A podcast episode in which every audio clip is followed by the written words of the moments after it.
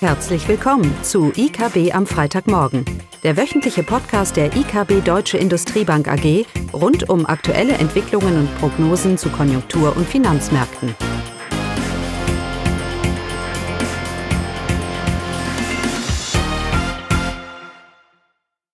Willkommen zu IKB am Freitagmorgen, heute mit Klaus Bauknecht und mir Eugenie Wiebe.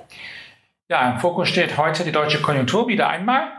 Wir wollen uns vor allem ein paar Zahlen anschauen und dann einen Ausblick geben für das kommende Jahr. Eugenia.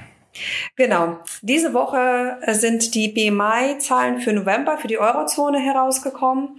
Und äh, wie man auch erwartet hat, hat sich die Stimmung für europäische Unternehmen hat sich wieder mal verschlechtert. Der BMI-Gesamtindex, also BMI Composite, äh, liegt jetzt wieder seit Juni unter 50 äh, Punkte Grenze, also ähm, bei 45,1 Punkte. Die Industrie- und äh, Dienstleistungsbereiche entwickeln sich dabei unterschiedlich, äh, weil sie auch unterschiedlich von der Lockdown, neue Lockdown-Welle betroffen sind.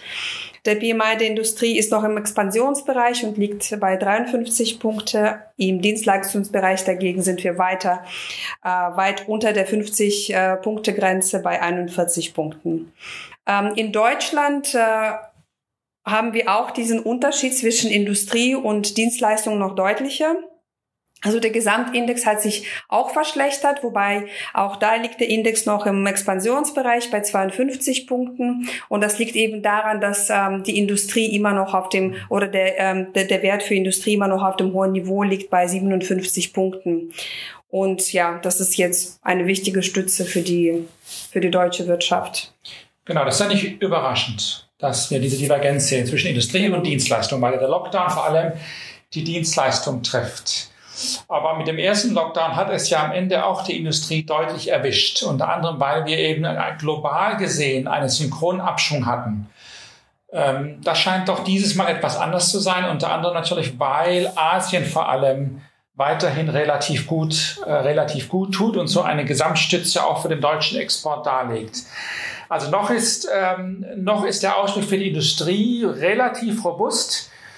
Die Frage ist halt, zu welchem Maße wirklich auch so die Stimmungsindikatoren in der Industrie infolge der generell schlechten Stimmung im Dienstleistungssektor jetzt auch negativ affektiert äh, werden, was sich natürlich dann vor allem wieder negativ auf Investitionen auswirken könnte. Und ich glaube, da gibt uns der IFO schon eine erste Indikation, oder? Genau. Ähm diese Woche ist der IFO äh, Geschäftsklimaindex veröffentlicht worden und der sank jetzt zum zweiten Mal in Folge auf 90,7 Punkte und äh, vor allem die Geschäftserwartungen für die nächsten sechs Monaten haben sich deutlich verschlechtert. Äh, und dort spiegeln sich äh, jetzt die ja, Impfungen oder die mögliche Zulassung der Impfungen nicht wirklich wieder. Also da ist diese positive Stimmung noch nicht übergekommen in den Geschäftserwartungen.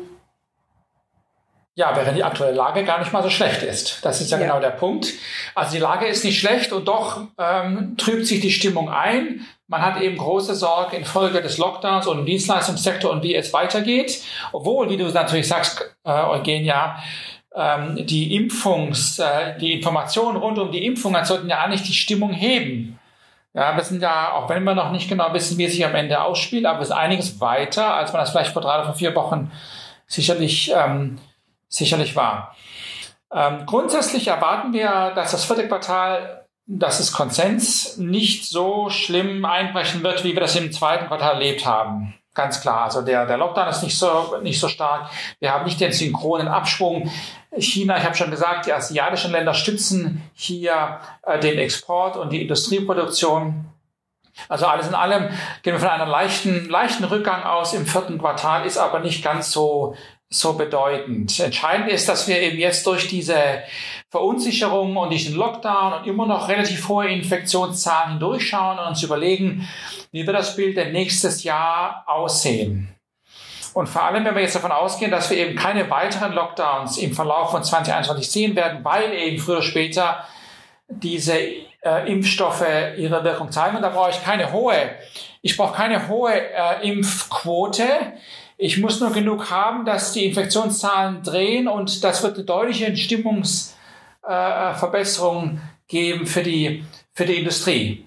Äh, ich muss nicht warten, bis alle, alle immunisiert sind und wir auf Null. Es muss sich nur drehen von den aktuellen natürlich hohen Zahlen. Ähm, und sich die, der Erfolg dieses Impfstoffs, wenn auch erst im Kleinen, der muss sich zeigen. Ich denke, dann werden wir deutliche Stimmungsverbesserungen sehen werden, auch auf den Märkten, auf den Finanzmärkten. Es soll das noch einen Boost hier, hier geben. Ähm, wir denken, dass nächstes Jahr generell ein relativ gutes Jahr wird. Zum einen natürlich, weil wir auf den Impfstoff vertrauen, in der zweiten Jahreshälfte vor allem hier die Wirtschaft vorantreiben sollte. Wir glauben auch, dass die globalen Wachstumsdynamiken hier doch relativ stark sind. Ähm, hier wieder gesagt Asien und eben die Tatsache, dass wir nicht mehr das, was wir im zweiten Quartal gesehen haben, einen synchronen Abschwung, sich nächstes Jahr durchaus in einen synchronen Aufschwung zeigen könnte.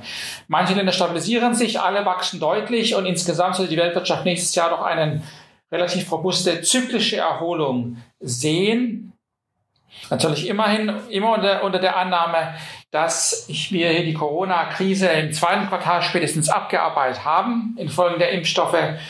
Ähm, und das wird auch den deutschen Export dementsprechend stützen und das Gesamtbild für Deutschland noch einiges positiver erscheinen lassen, wie es aktuell hier, wie Eugenia gesagt hat, auch unter den Erwartungen der, der Fall ist. Wir sind im Moment einget, äh, unser Bild ist eingetrübt durch die aktuell anhaltend negativen Nachrichten. Aber die Frage ist ja, wo stehen wir hier in sechs, wo stehen wir in zwölf Monaten?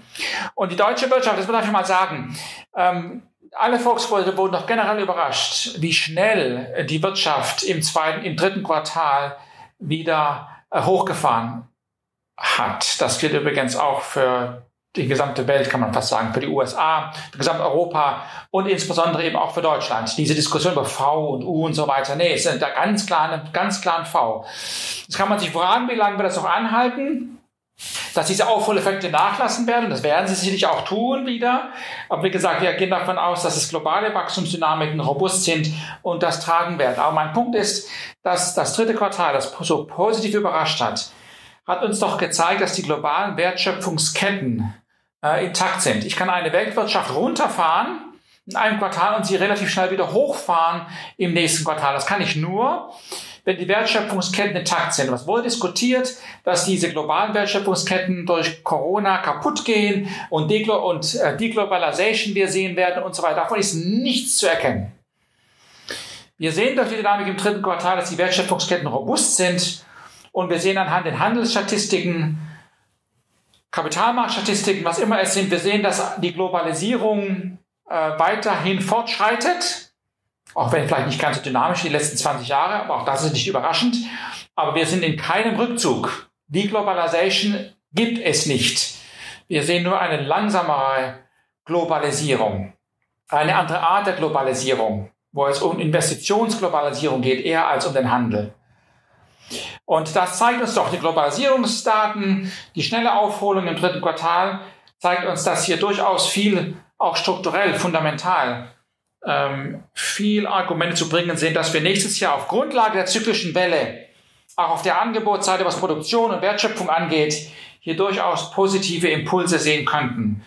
Und von daher ähm, teilen wir nicht die aktuelle negative Stimmung, die sicherlich noch bleiben wird jetzt die nächsten Monate. Ähm, und das ist ja auch gerechtfertigt anhand der Situation, in der wir sind. Aber es ist jetzt entscheidend, dass wir dahin durchschauen. Und es gibt durchaus auch viele positive Argumente für nächstes Jahr. Und auch da sehen wir ja schon die Beweise, wie ich gesagt habe, im dritten Quartal in den aktuellen Konjunkturdaten aus Asien und in den äh, generellen Welthandelszahlen. Gut, wir haben am 10. Dezember EZB-Treffen. Da sind die Erwartungen hoch, dass irgendetwas kommt. Äh, die EZB hat das ja auch schon mehr oder weniger angedeutet.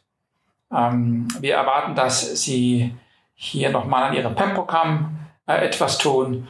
Und vor allem dieser, dieser, äh, dieser Tender, dieser TLTRO, wie er heißt, dass die EZB da noch etwas tun wird, um die Kreditvergabe in die Realwirtschaft zu stützen. Zinsmäßig denke ich, ist das größtenteils äh, ausgereizt. Die EZB ist relativ nah an ihrer Reversal Rate, also an der Zinsrate, wo eigentlich die negativen Effekte dominieren. Und von daher sehe ich da nicht groß Spielraum. Aber das werden wir sicherlich in einem zukünftigen Podcast diskutieren. So, hast du noch was? Nein, das Nicht war's. mehr? Okay, dann ist das so. Schönes dann wünschen wir ein schönes Wochenende. Tschüss. Tschüss. Das war das wöchentliche IKB am Freitagmorgen. Sie wollen immer über neue Ausgaben informiert bleiben? Dann direkt den Podcast abonnieren. Oder besuchen Sie uns unter www.ikb-blog.de slash podcast.